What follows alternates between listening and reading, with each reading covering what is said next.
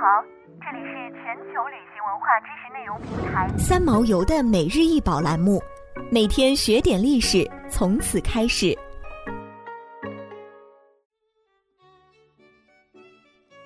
兰努耶的壁桌，高八十九点五厘米，长一百二十三点二厘米，宽五十三点三厘米。美国大都会博物馆收藏的这个壁桌，是一名富裕的法国西印度商人詹姆斯·勒雷向查理·奥诺雷·兰努耶订购的产品。这个壁桌拥有绝妙的桃花心木箱式，切割面纤薄，这些雕工精湛的女像柱核心是木质的。并通过使用石膏底料成型，其雕刻犹如金属铸造一般，极其精美。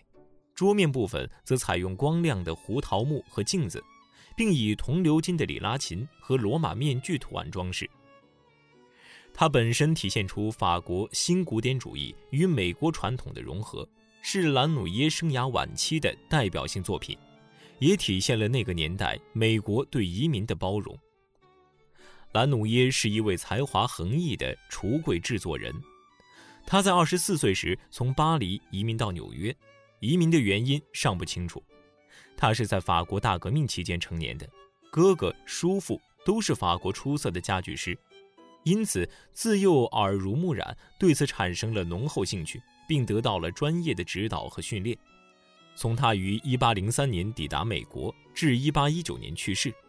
他创造了无比时尚、高雅而前卫的家具样式。美国独立战争后，家具发生了些许改变，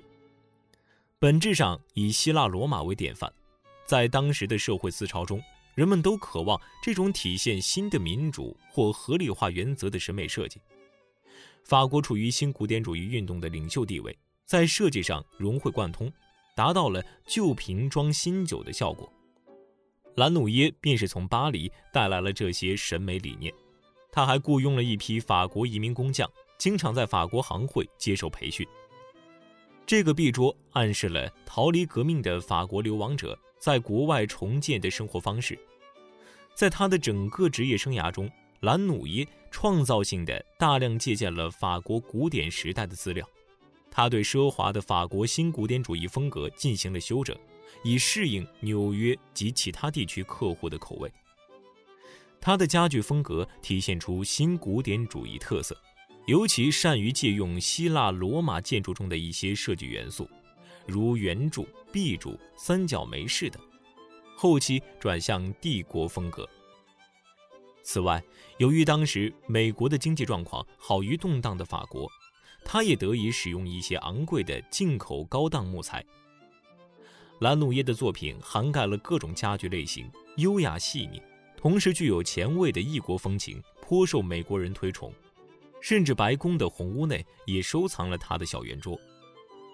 十九世纪初的美国在艺术文化上落后于欧洲，而兰努耶的到来给美国家具界带来了一股新风，同时也加快了美国家具行业的发展步伐。如果他终生留在法国国内，恐怕反而无法取得这样高的成就。想要鉴赏国宝高清大图，欢迎下载三毛游 App，更多宝贝等着您。